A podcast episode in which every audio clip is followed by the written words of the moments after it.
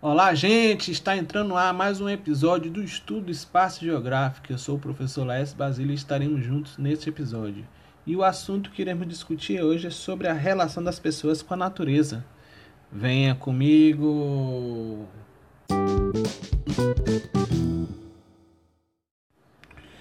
E aí, gente, vamos lá? A relação das pessoas com a natureza. Tudo na nossa volta é cíclico Toda a vida do nosso planeta é governada por ciclos cósmicos que se revelam na manhã, tarde, noite, primavera, verão, outono, inverno, lua nova, cheia, minguante e crescente. O planeta Terra é envolvido por uma camada de ar chamada ar atmosférico. A medida do calor ou do frio do ambiente é a temperatura, e a quantidade de vapor de água no ar é a umidade.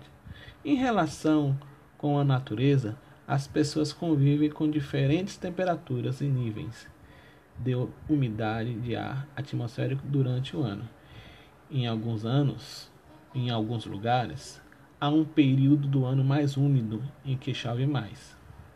Em outros lugares, chove menos. Durante alguns meses, há um período mais seco. Há ainda lugares em que chove o ano inteiro.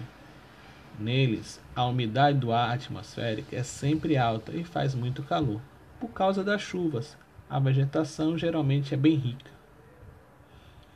Em outros lugares, no inverno cai neve e faz muito frio.